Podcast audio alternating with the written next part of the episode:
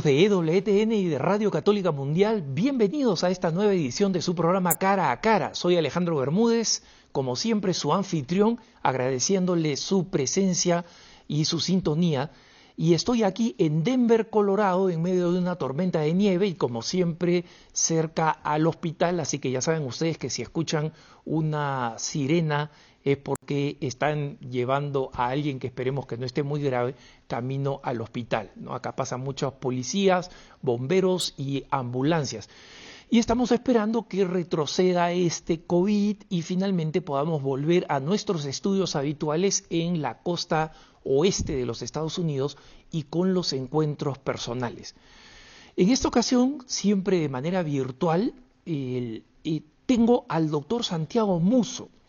El doctor Mucio es argentino, francés, él está en este momento en Francia, pero es director de la sede en España del ICET, un instituto del cual él mismo nos va a hablar, que tiene como objetivo formar líderes en la tradición occidental para rescatar los valores de la cultura que hoy es el fundamento universal del el sentido de bien común, de solidaridad y de derechos humanos auténticos.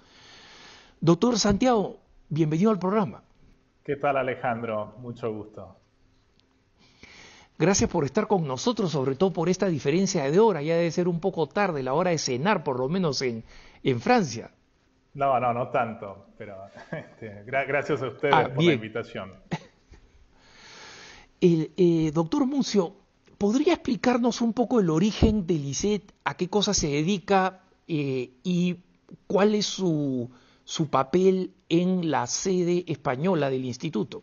Sí, el ICEP es un instituto, como bien lo ha dicho usted, es Instituto Superior de Sociología, Economía y Política que fue creado primero en Francia por eh, Marion Marechal y, algunos otros, este, un grupo reducido de personas, con una idea particular, una idea original, que nació después de constatar que en definitiva em, hay dos campos, ¿no? Hay un campo de político en el que se puede intervenir, pero hay otro campo que es el campo de la formación, de los jóvenes, de la formación de los, de los, de los líderes, y que si no este, se formaban líderes para llevarlos al campo político, íbamos a terminar teniendo un déficit de, de líderes en, en, el campo político. Y ese instituto nació primero en la ciudad de Lyon con una, una, un objetivo muy particular, que es el de dar una formación integral a los alumnos. Muchas veces ocurre hoy en día que en las formaciones que reciben este, los estudiantes en las universidades, en escuelas tecnológicas, reciben parches, ¿no? Reciben solamente una parte de, la educación, ya sea en economía o en eh, humanidades, pero no hay realmente, o nosotros lo, lo, que notamos es un déficit de una formación integral. Una formación integral que permite a una persona ponerse de pie, plantarse, ¿no? que eso es ponerse de pie y tener una visión eh, global de las, de las cosas, empezando por la filosofía, pero una visión que también esté en adecuación con, eh, los, eh, con los, los, problemas del mundo moderno y con todas las contingencias modernas. Y este, con ese propósito nació en Francia este instituto que se llama ISEP. La primera sede está en Lyon, y fíjense ustedes que en Francia la, voluntad fue de crear la sede en Lyon y no en París, que sería, es naturalmente la, capital y donde debería estar la sede del instituto, pero si se tomó la decisión de hacerlo en Lyon, es también para descentralizarlo y para enviar un mensaje que es un mensaje importante, que no todo tiene que estar centralizado. Estamos en, en un mundo que corre cada vez más hacia la centralización de las cosas y muchas veces hay que volver un poco afuera, ¿no? Para poder este, estar más en acorde con esto. Y eh, ese es el ICEP en Francia y hace un año se creó, creamos una sede en Madrid con un equipo de, en Madrid absolutamente fantástico, con la idea de llevar este, afuera al exterior y de duplicar el éxito que había conocido este instituto en Francia en eh, Madrid y después probablemente esperemos en la Iberosfera. Cuando usted eh, habla del instituto y habla de estos objetivos que eh, nos llevan a toda la problemática de lo que hoy en día es la formación superior, ¿no? lo que debería ser, Em, ¿Podría explicar un poco cómo procede, cómo se proporciona esa, esa formación? ¿Es una formación eh, paralela a la formación superior? ¿Es una formación alternativa? Eh, ¿cómo, aplica estos principios el instituto y cómo llega a aquellos líderes potenciales? Bueno, es una formación, en Francia tiene grado de máster, de máster 1 y máster 2. En España tiene más y también en Francia hay dos tipos de formaciones, una formación de grado, más este, clásica con los estudios clásicos, y una formación continua también que tiene como objetivo aportar conocimientos teóricos y prácticos a, gente que ya está este, trabajando y ya está eh, en, en, actividad, ¿no? sea en ámbito empresarial, en ámbito privado en ámbito público. En Madrid por algunas circunstancias propias de, España, decidimos que esta formación tenga lugar los viernes a la, noche y los, todos los sábados, todo el día sábado, para permitir a la gente que trabaja de poder incorporarse a, nuestra formación. Este, la formación se articula básicamente con materias teóricas y como por ejemplo historia, geografía, con materias prácticas como derecho, geopolítica, eh, gestión, mucho, insistimos mucho en la, utilización de las herramientas de comunicación también en esta, en esta formación. Y este, lo, que, lo, que hemos, lo que hemos visto es que hay una gran demanda, ¿no? un gran apetito por esta formación que tiene, por más que las materias sean eh, prácticas o por más que las materias sean teóricas, la manera de enseñarlas es tratando de hacer una mezcla de las dos, o sea, dándoles hace una materia práctica o teórica dándoles una visión práctica, pero también una visión teórica, con eh, puestas en escenas de los, de los alumnos, por ejemplo, en comunicación, haciéndoles pasar entrevistas, haciéndole entrevistar. En, este, en León los alumnos incluso han creado un canal de, comunicación para ellos hacer entrevistas y hacer este, algunos boletines, participando en redacciones de artículos, ya sea para la, la, revista del ICEP o para diarios este, que, de otros de otro exteriores al ICEP. Y eso lleva realmente a, lo que queremos hacer es llevar a, estos jóvenes a desarrollar el cosas que hoy están un poco olvidadas, ¿no? la, autonomía en su manera de pensar y también a desarrollar el espíritu, su espíritu crítico.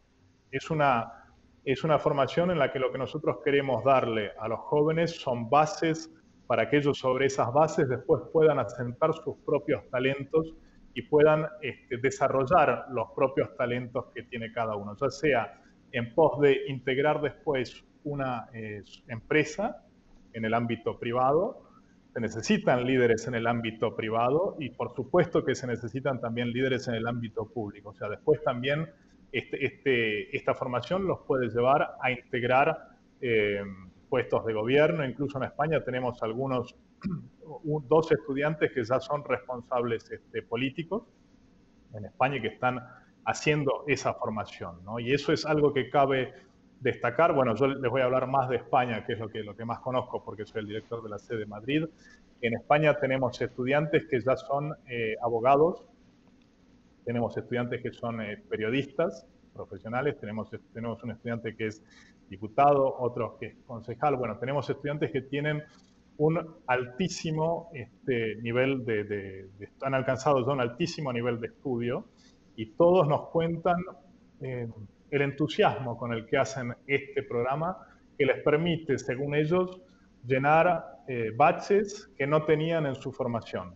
Y por eso una de las, de, las, de las palabras que más resaltan cuando hablamos con ellos es esta idea de formación integral, en la cual toda la persona este, se forma, más allá que eh, después tal vez no hagan nunca más geopolítica en su vida o no, desarrollen actividades profesionales ligadas con la geopolítica, es muy importante darles, tener herramientas para intentar este, descifrar el mundo en el, que, en el que nos encontramos hoy y que ellos sean capaces de, entender este mundo, o al menos de hacerse las buenas preguntas. No quiere decir que tengamos las respuestas, pero al menos de tener esa inquietud ¿no? intelectual. Me gustaría abordar específicamente esos dos aspectos que usted menciona, eh, eh, doctor, que es el, tema de la autonomía y del espíritu crítico, ¿no? Y por qué considera usted que son dos temas que escasean en la formación de los jóvenes. Pero antes de entrar ahí, me gustaría saber el, el aspecto personal. ¿Cómo así usted decidió eh, involucrarse con este proyecto?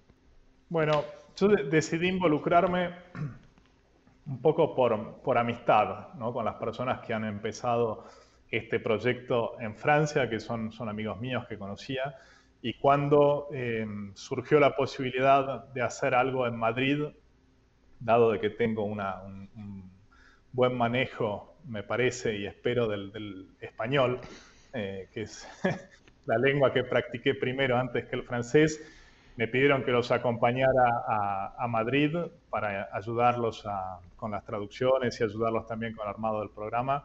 Y en definitiva, al final eh, terminé siendo director de la, de la, sede de Madrid. Esa en, en, la parte personal.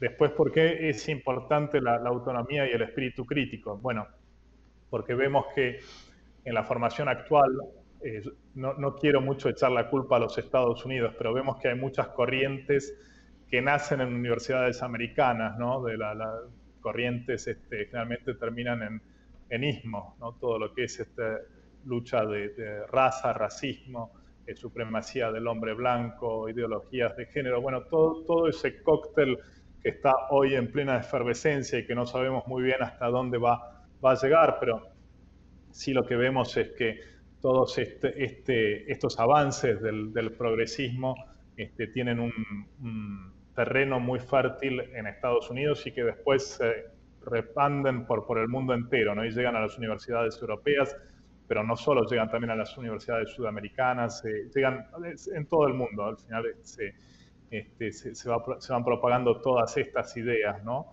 Y hay algo bastante sorprendente en la manera como estas ideas se propagan, es que no hay crítica. No hay crítica, o hay poca crítica eh, al menos en ámbitos académicos, en ámbitos oficiales, a estas ideas. Y no solo hay poca crítica, sino que hemos llegado en algunos casos a ver gente que ponía en duda todas estas, estas teorías que hoy están eh, encerradas en lo que es lo políticamente correcto, en definitiva, lo que hay que pensar y lo que hay que, lo que, hay que decir. Y hemos visto que incluso hay profesores que se han visto eh, echados de sus, de sus cargos en, en universidades por simplemente no poner en, cuestión, pero simplemente osar hacer preguntas respecto al porqué de, estos temas o de algunos temas que hoy se han convertido en una especie de, de, dogma, ¿no? De dogma, creo yo, del, progresismo. Son, dogmas que son más dogmáticos, valga la redundancia, que eh, las creencias religiosas, ¿no? que ellos critican porque eh, en las creencias religiosas, por lo menos en la tradición cristiana, nosotros que creemos que el dogma tiene un sustento racional, ¿no? Supera la razón, pero tiene un sustento racional.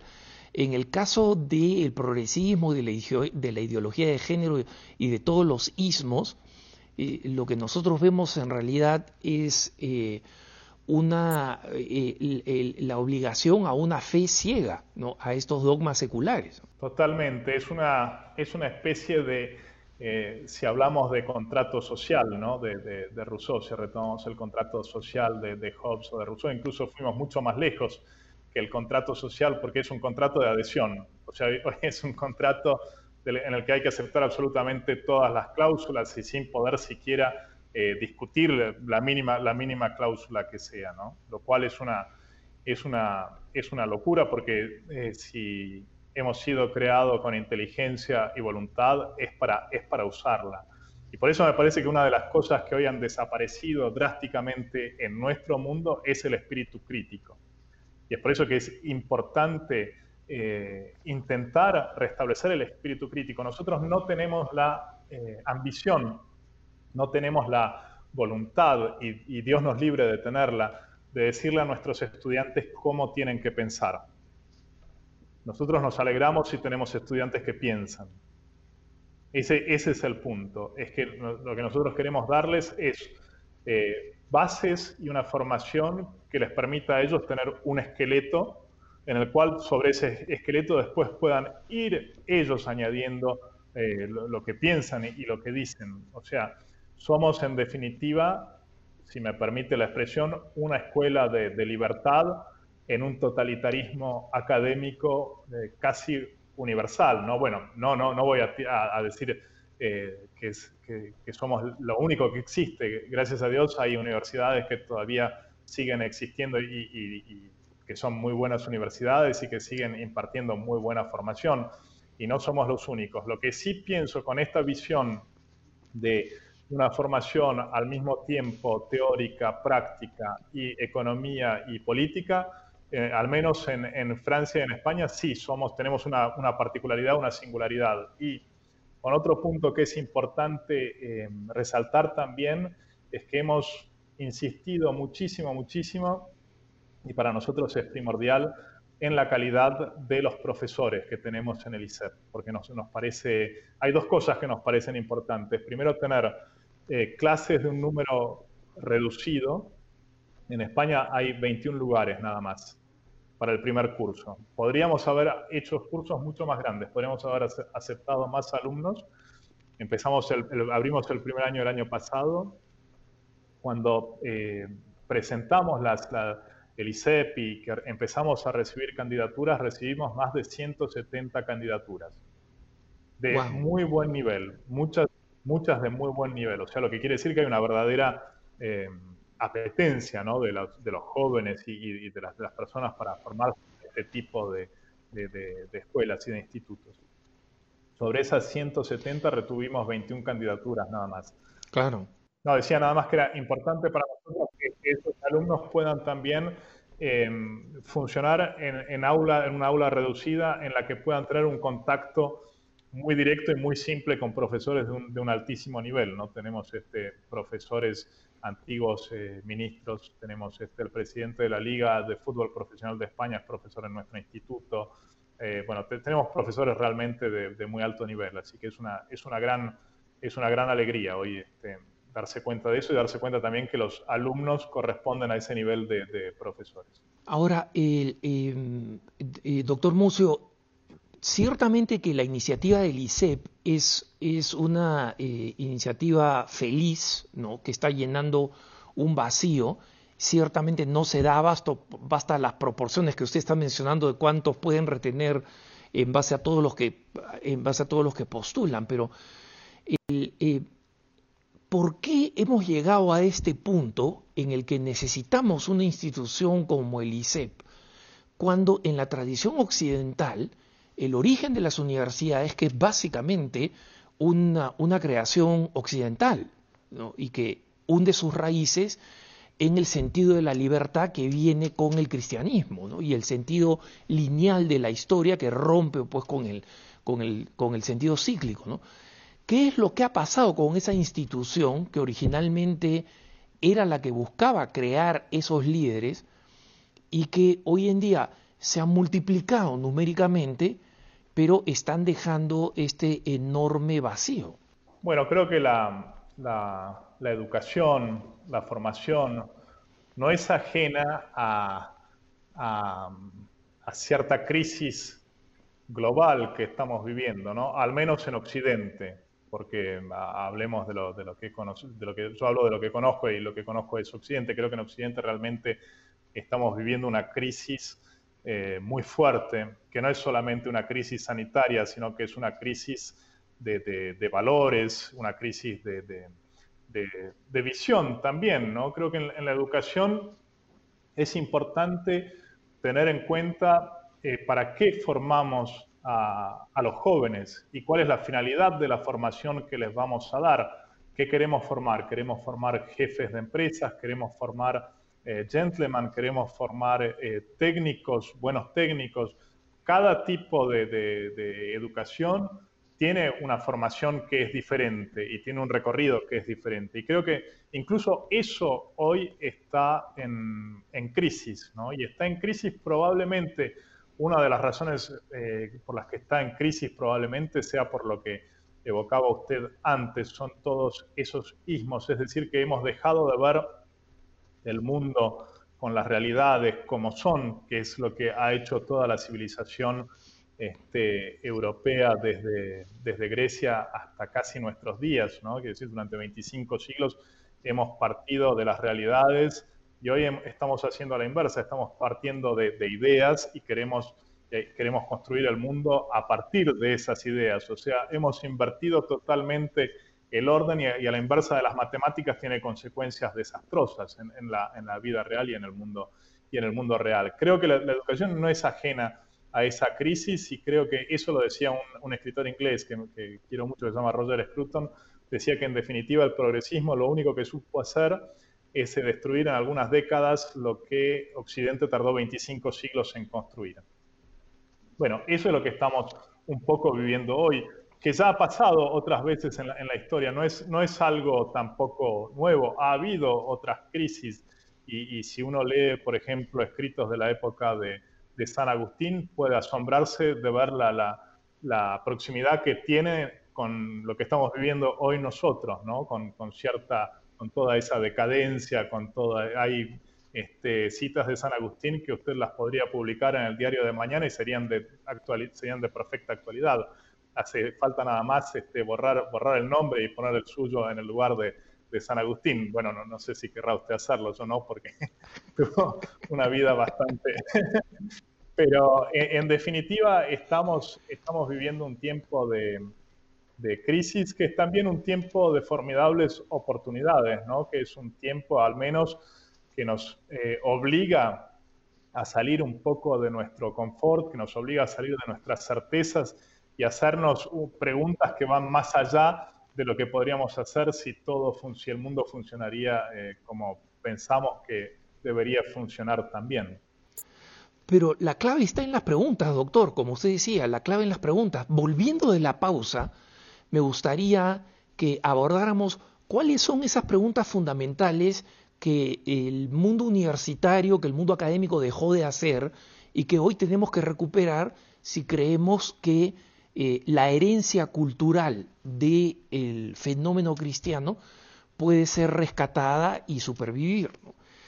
Volvemos después de la pausa. Soy Alejandro Bermúdez, estoy con el doctor Santiago Muzio hablando de la formación integral en el mundo occidental. No se vayan, que ya volvemos.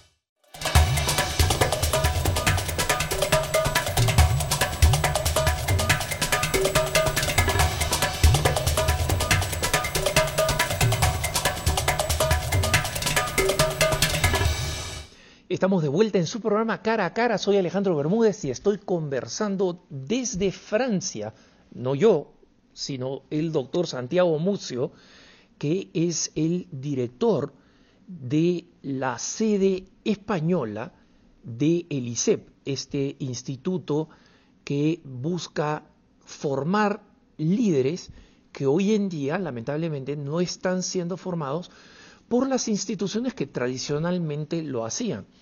Eh, doctor, antes de irnos a la pausa, usted mencionaba la importancia de hacerse eh, preguntas, ¿no? justamente como hemos hablado de la importancia de la, de la, eh, la autonomía, ¿no? que, se, que, que el, el, joven, el futuro líder sea capaz de ponerse de pie en el sentido humano, en el sentido integral. ¿no? Y que también puedas tener sentido crítico, el sentido crítico supone hacer preguntas y supone hacerse preguntas.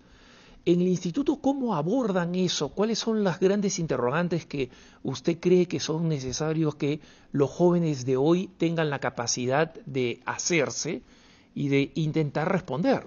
Yo creo antes que efectivamente la, curiosidad es una es una virtud tal vez hoy en día un poco, un poco olvidada, ¿no? Para contestar a lo, que, a lo que decía usted antes del corte. Y es verdad que eh, hoy en día eh, tenemos programas universitarios en los que se dan eh, lo, que decíamos antes, ¿no? dogmas totalmente escritos, totalmente indiscutibles y que los, los estudiantes tienen que, tienen que aceptar sin poder, sin poder contestarlos. Bueno, nosotros partimos de la, de la inversa, es decir, que el estudiante puede, tiene, y no solo puede, sino que debe también eh, contestar las cosas que recibe para poder, este, para poder aprenderlas mejor, para poder eh, hacerlas suyas o para poder rechazarlas en caso de no estar de acuerdo.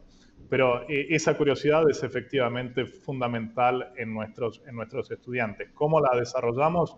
Bueno, yo creo que es también parte de las, eh, de las cualidades de ellos, ¿no? Y tal vez sea por eso que estén tan entusiasmados este, con un proyecto como el ISEP, porque es un lugar donde pueden justamente hacer las preguntas que ellos, ellos tienen que hacer y después nosotros como podemos con nuestros medios, los, tratamos de orientar hacia eh, lecturas, tratando de proponerles lecturas interesantes en, cada tema que se trata en el ISEP, para que ellos también puedan ir más allá, ¿no? Y para darles una, verdadera formación humanista, que hoy es un poco lo que, lo que se ha olvidado. Hemos, eh, en casi todas las, materias que damos en, en, formaciones técnicas, nos olvidamos de la parte eh, humanista, ¿no? Y creo que cada vez más hay que volver a los, a los, a los clásicos, hay que volver a los, a los antiguos, hay que volver a, a las cosas un poco olvidadas, ¿no? Hay que abrir ese viejo baúl donde están esos viejos libros, eh, sacarles el polvo y, empezar a, leerlos de vuelta. Y bueno, había una, hay varios eh, escritores que tienen esta idea, hay uno que la desarrolla muy bien, es un escritor inglés que se llama Chesterton, que dice que cuando uno no, no encuentra más eh, el lugar en su casa, lo único que le queda por hacer es abrir la puerta, dar la vuelta al mundo y volver a su casa para descubrirla de nuevo. Y creo que eso es un poco lo que tenemos que hacer hoy con nuestra cultura eh, occidental. Tal vez hoy vivimos en un lugar donde no conocemos más o no nos sentimos más a gusto. Hay mucha gente que no se siente más a gusto con la, cultura occidental actual. Y tal vez que lo único que hay que hacer es abrir la puerta, dar la vuelta al mundo y volver a esa cultura para descubrirla de vuelta, pero para volver a la, verdadera cultura occidental, no a lo que hoy se nos quiere eh, presentar como, como cultura y que es en realidad un, mamarracho, ¿no? Y es, ideología pura, sin ninguna, sin ninguna profundidad, sin ninguna verticalidad, es este, muy horizontal en definitiva, ¿no? Fíjese usted que hace un par de días hubo una entrega de premios eh, en Francia para las, eh, las películas que se llama César, que es el equivalente de los Oscar americanos, bueno, para el, cine francés. Y en esa entrega de premios fue una, una, de una vulgaridad total, incluso hay una actriz de, de, casi 60 años que se desnudó en el escenario para reclamar eh, que puedan abrir los teatros y derechos, pero todo con una mezcla de vulgaridad este, total, ¿no? Cuando uno piensa que en Francia hubo autores del tamaño de, de, Molière que escribieron obras de teatro absolutamente magníficas, de Corneille. Bueno, tal vez que necesitamos volver a, todas esas eh, cosas olvidadas que en definitiva nos hablan de, cierta felicidad, nos hablan de, belleza, nos hablan de, nos hablan de, verdad, ¿no? El, famoso tríptico, la, verdad, el bien y, y la, bondad, ¿no? que hoy está un poco, un poco olvidado. Claro. El, eh, doctor, el, como franco argentino, supongo que eh, tendrá la inquietud de que eh, la experiencia del ICEP se replique también en América Latina, lo que es, digamos, tenemos la esperanza de que sea la reserva moral ¿no? de, que, pueda eh, traer una, una, nueva ola de renovación y de rescate de la cultura que hemos heredado eh, de los griegos, de los romanos y de la cristiandad, por supuesto. Pero mientras este, el ICEP se, se, expande, y me gustaría que nos hablara si hay planes en esa dirección en el futuro, ¿qué es lo que usted le recomendaría a los jóvenes que experimentan esta ausencia total de esta formación eh, mientras que eh, no, no existan espacios naturales donde se pueda abordar estos temas y se puedan enriquecer en estos temas, porque las universidades están orientadas a una, en una estructura completamente mercantilista. ¿no? Eh, la proporción del costo de las universidades ha ido subiendo más que el costo de vida, implican una inversión para, para una familia o para un joven más alto de lo que implicaban en el pasado, ¿no? y normalmente porque no ven un enriquecimiento personal, se comienzan a cuestionar el retorno de la inversión, entre comillas, ¿no? ¿Cuánto vale la pena ir a la universidad? Entonces, ¿qué, recomienda usted que pueden hacer los jóvenes que tienen este tipo de inquietud? Bueno, hay muchas preguntas en su, en su pregunta. Eh, primero sí, veo con mucha, de manera personal, ¿no? Sigo con mucha preocupación todo lo que está ocurriendo hoy en día en, la, en América Latina, mejor dicho, la, la, iberosfera, ¿no? Esa, toda esa parte del continente americano que es eh, hijo de, España y que definitivamente hoy vemos eh, desde México, incluso los Estados Unidos, hasta Argentina, todos estos países que han caído en este, al menos en los países del, sur, ¿no? Argentina, salvando algunas excepciones hoy en día, han caído en manos de gobiernos eh, de izquierda, de gobiernos progresistas, que tienen eh, el interés personal y el interés propio lo anteponen de manera sistemática antes que el bien común, ¿no? olvidándose que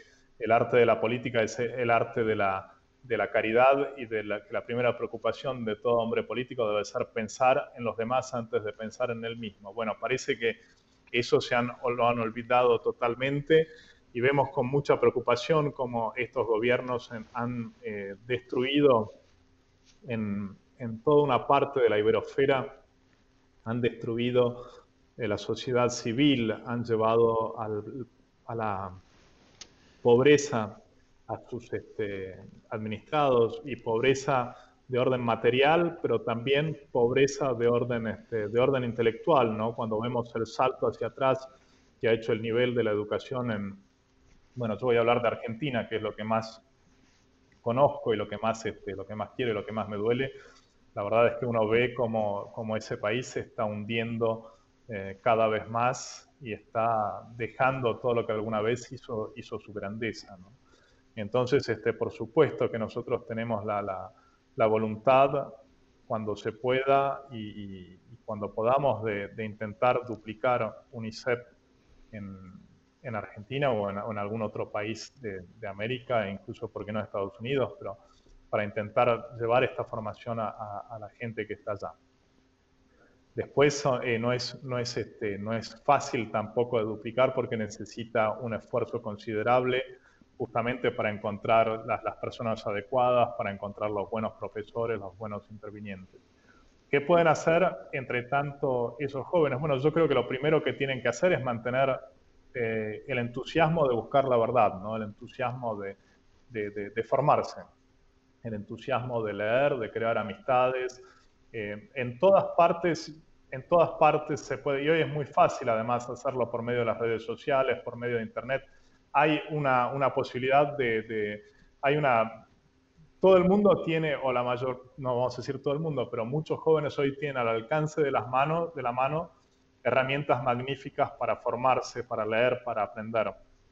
Lo que es complicado, me parece, es que en esa formación solitaria o en esa formación que ellos pueden buscar de manera eh, con, voluntad nada más, a veces es complicado tratar de, ordenar ¿no? el, el, pensamiento, porque faltan, bueno, faltan algunos baches, pero tienen igual la, posibilidad de, leer, de aprender, de formarse, de crear amistades, de buscar grupos de gente con los que se pueda discutir y de salir un poco del esquema, eh, del esquema que les propone la, universidad o la mayoría de las universidades clásicas hoy, ¿no? Abrir los ojos, eh, mantener abierta la curiosidad, intentar desarrollar el espíritu crítico mediante lecturas, ir a leer los clásicos. Yo pienso que lo primero que tiene que hacer un joven hoy que tiene ansias de formarse es leer, leer, leer muchísimo, leer los clásicos, leer, y después este, crear amistades incluso con los, con los autores que hoy ya están fallecidos, ¿no? Y tratar de, encontrar personas que se interesen también con eso y que puedan, que puedan discutir. Si alguien le preguntara, eh, doctor, eh, o mejor dicho, le voy a preguntar, cuando le dice, haga una, una, un elenco básico de los clásicos que usted recomendaría para alguien que quiere comenzar. ¿Cuáles son esos, esos eh, primeros clásicos que usted recomendaría como el fundamento eh, con el cual no solamente eh, hacerse una lista de, de, lectura, sino una lista de amistades, ¿no? de entablar una relación con esos personajes que sobreviven, que siguen viviendo en sus obras? Bueno, le voy a dar una opinión que es muy personal, porque eh, no le voy a hablar de lo que no leí, así que le voy a dar una opinión totalmente personal. Creo que hay que, hay que volver a los, a los tiempos antiguos, empezando con los, con los griegos, empezando, yo, a mí me gusta mucho Platón, empezaría por eso, después eh, los romanos también, Cicerón, Virgilio, formarse realmente con los, con los clásicos y después con todos los clásicos de la, de la literatura, leer, leer, a Cervantes, leerlo a Shakespeare, leer los grandes autores, este, los grandes este, románticos franceses, Baudelaire, de autores más modernos, tal vez eh, eh, autores que me gustan a mí, que, Henry Newman, John Henry Newman, eh, Chesterton. Bueno, hay, hay muchísimos autores que son, que son absolutamente apasionantes. Creo que y si puedo rescatar, yo rescataría para la, época actual por el sentido, el enorme sentido común que traen sus libros, un libro de Chesterton que se llama Ortodoxia,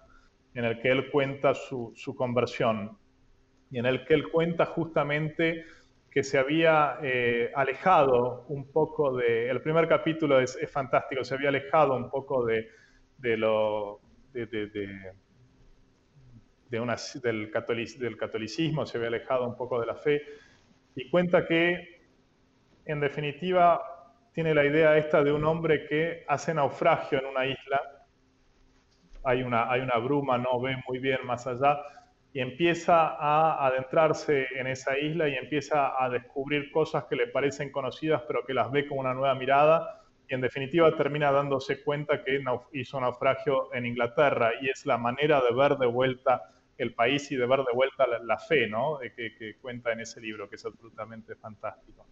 Y después hay otro autor menos conocido eh, mundialmente, muy conocido en Argentina, un poco conocido en España, gracias a un escritor que se llama Juan Manuel de Prada, eh, que es un escritor argentino, un sacerdote jesuita argentino que se llama Leonardo Castellani. Creo que también los escritos este, de este gran escritor, sin duda, el más grande escritor argentino del, siglo XX, aunque eh, injustamente tratado por la historia. Ayer o antes de ayer justamente se cumplieron 40 años de su muerte. Creo que eso es eh, un autor también este, importante en, lengua hispana, ¿no? Por supuesto. Yo estoy aquí para hacer las preguntas, doctor, pero eh, quiero subrayar la importancia de, de Leonardo Castellani y que recuerden ese nombre, Leonardo Castellani, y lo busquen en internet porque realmente es un coloso, es un coloso. Eh, si, si fuera traducido a otros idiomas, creo que su fama estaría a la altura de la que se merece, ¿no? porque es imposible leer los, los, escritos de Castellani, eh, que son tantos, tan variados ¿no? en, en, en, las temáticas que abordan y tan profundos parece que fuera un experto en cada una de las cosas que, aborda y va moviéndose desde la, eh, interpretación de textos hasta la, la, eh, eh, fantasía, ¿no? Con, su personaje, su, equivalente, digamos, de la pampa del padre Brown, ¿no? y, y, que deja también enseñanzas extraordinarias. ¿no? Así que el, estoy seguro que nuestros televidentes y nuestros radioescuchas están más acostumbrados al nombre de Chesterton, ¿no? Pero por eso quería destacar el, de Castellani, ¿no? Sí, es un, como dice usted, un coloso, ¿no? Ha este, tocado absolutamente todos los géneros literarios eh, que puedan existir en español, ya sea novelas, eh, fábulas, em, tienen eh, novelas de detective con el padre Metri justamente, y también en muchos artículos periodísticos, fue un brillante polemista, fue un, este, eh, ha escrito un libro, dos libros magníficos, el Evangelio, el, Evangelio y el, Apocalipsis.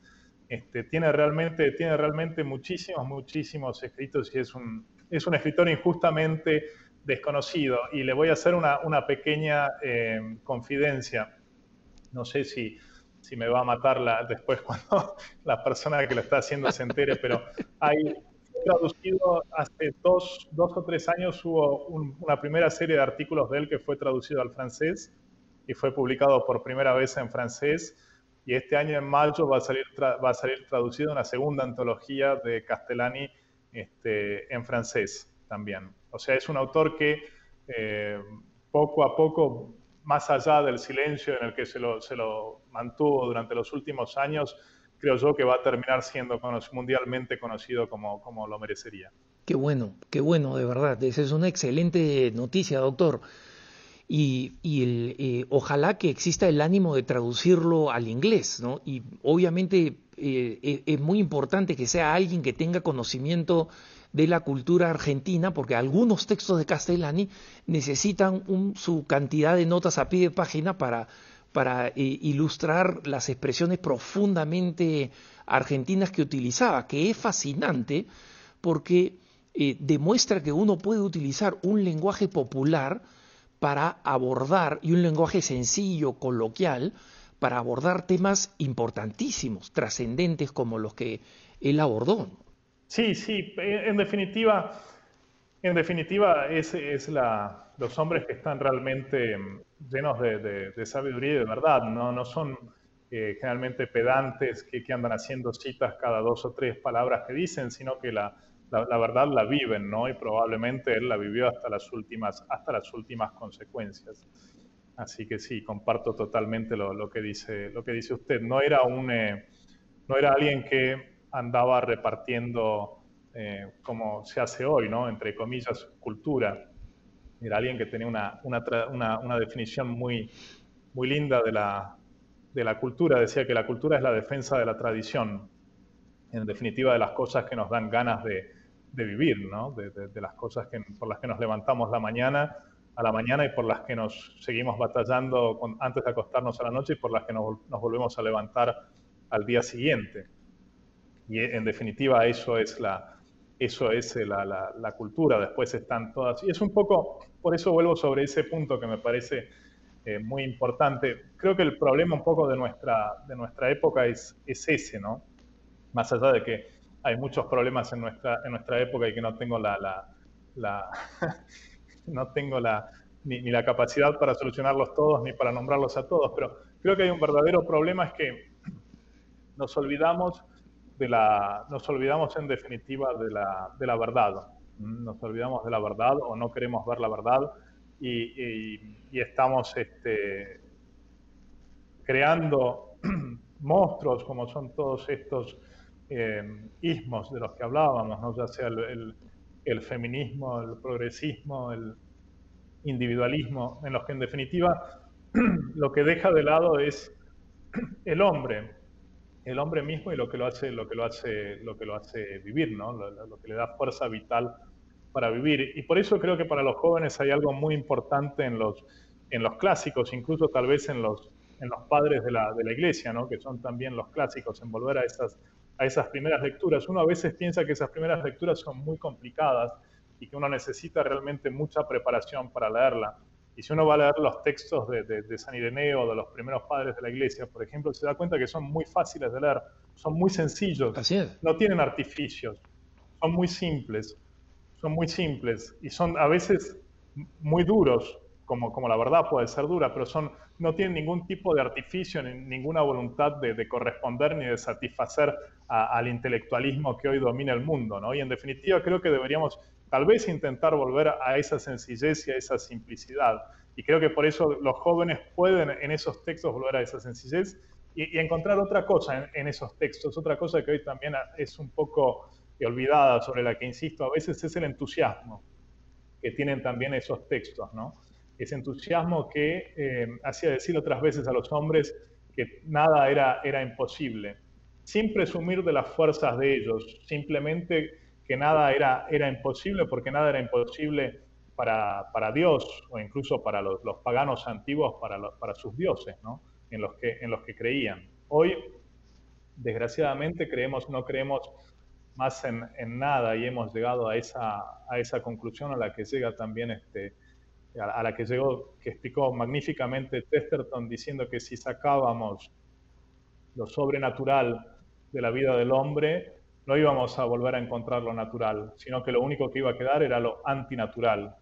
Y desgraciadamente a veces eh, en, nuestras sociedades lo que vemos, que no lo que queda, porque quedan cosas magníficas y el bien sigue, sigue, por supuesto que el bien sigue estando y el bien sigue obrando de manera silenciosa, sin hacer ruido, pero muchas veces lo que hace ruido hoy es lo antinatural. Y frente a eso hay que reivindicar también la fuerza de, la verdad, ¿no? Y, de volver a, aquellos autores que puedan contagiarnos ese entusiasmo por la verdad. Y la verdad es sencilla, la, la, explicación de Santo Tomás de Aquino que decía la verdad es la adaptación de la mente a la realidad. Yo creo que si a alguien le preguntáramos qué cosa es la verdad se enredaría con explicaciones larguísimas o comenzaría diciendo que no existe, ¿no? que no existe, que es un concepto artificial creado cuando Santo Tomás de Aquino lo explica de una manera tan contundente. La mente se tiene que adaptar a la realidad. Y esa descripción tan sencilla es el rechazo de las ideologías antes que existieran, ¿no? porque la ideología es precisamente ese concepto de ideas abstractas que después trato de forzar al mundo. Y eh, de ahí que se produzca ese desconcierto de, los jóvenes que creen ciegamente a sus académicos, que son sus profesores, y que les dicen cosas que son contrarias a la realidad, simplemente contrarias a la realidad. Probablemente la ideología de género sea una de las versiones más más grotesca, digamos, de esa contradicción entre la naturaleza y lo que la ideología dice que, que las cosas son. ¿no? Sí, sí, totalmente. Llegando al, absurdo al que hemos llegado, por ejemplo, en Argentina, de, de, darle existencia a lo que se llama el sexo autopercibido, es decir, que usted a la mañana puede ir al registro civil y declarar un cambio de sexo porque de repente se siente este, se siente mujer a la mañana, ¿no? Ya ha dado lugar a una historia hace un par de años que, a mí me parece muy divertida y, me gusta mucho porque demuestra además lo ridículo de todo esto. Había un hombre en el norte de Argentina que se llamaba Sergio, que trabajaba para la Administración Fiscal Argentina y que al cumplir 59 años decidió, sin avisarle nada a su empleador, eh, cambiar el, el, sexo suyo y llamarse Sergio y cuando cumplió, cumplió 60 años, eh, hay una, en Argentina queda una, una, discriminación, como le gusta llamarles hoy a, a, todos estos progresismos e ismos, es que los hombres se jubilan a los 65 y las mujeres a los 60 años.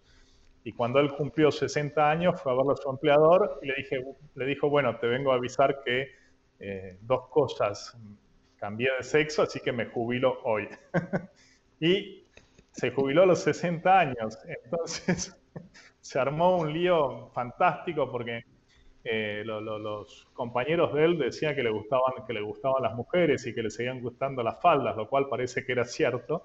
Pero él retorcó que eh, no tenía por qué dar explicaciones de sus orientaciones y de la autopercepción que él tenía de su propio sexo y que si no era una discriminación. Y en definitiva me parece que en, ese, en, esa, en esa historia, ¿no? que es una, una historia real, eh, queda demostrado lo ridículo que puede ser todo, todos estos pretendidos avances, ¿no? que en definitiva eh, tienen pies de, arena y se caen, cuando uno los, forza un poco, se caen por sí solos.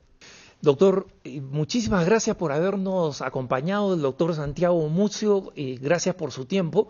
Eh, quiero que sepa que nuestros radioescuchas y nuestros televidentes que siguen cara a cara, rezamos por nuestros invitados y por sus proyectos, así que esperamos que el proyecto del ICEP pronto pueda aterrizar en el nuevo mundo y ayudar en este proyecto muy importante de rescatar eh, la verdad, lo bueno, lo noble y lo justo. Gracias, doctor. que tenga un buen día y no se olviden ustedes, hermanos, que nos pueden encontrar siempre en, el correo electrónico cara a cara arroba ewtn.com, cara a cara arroba ewtn.com Gracias por habernos acompañado. Los dejo en compañía, como siempre, de la mejor información EWTN y Radio Católica Mundial. Hasta la próxima. Recen por mí.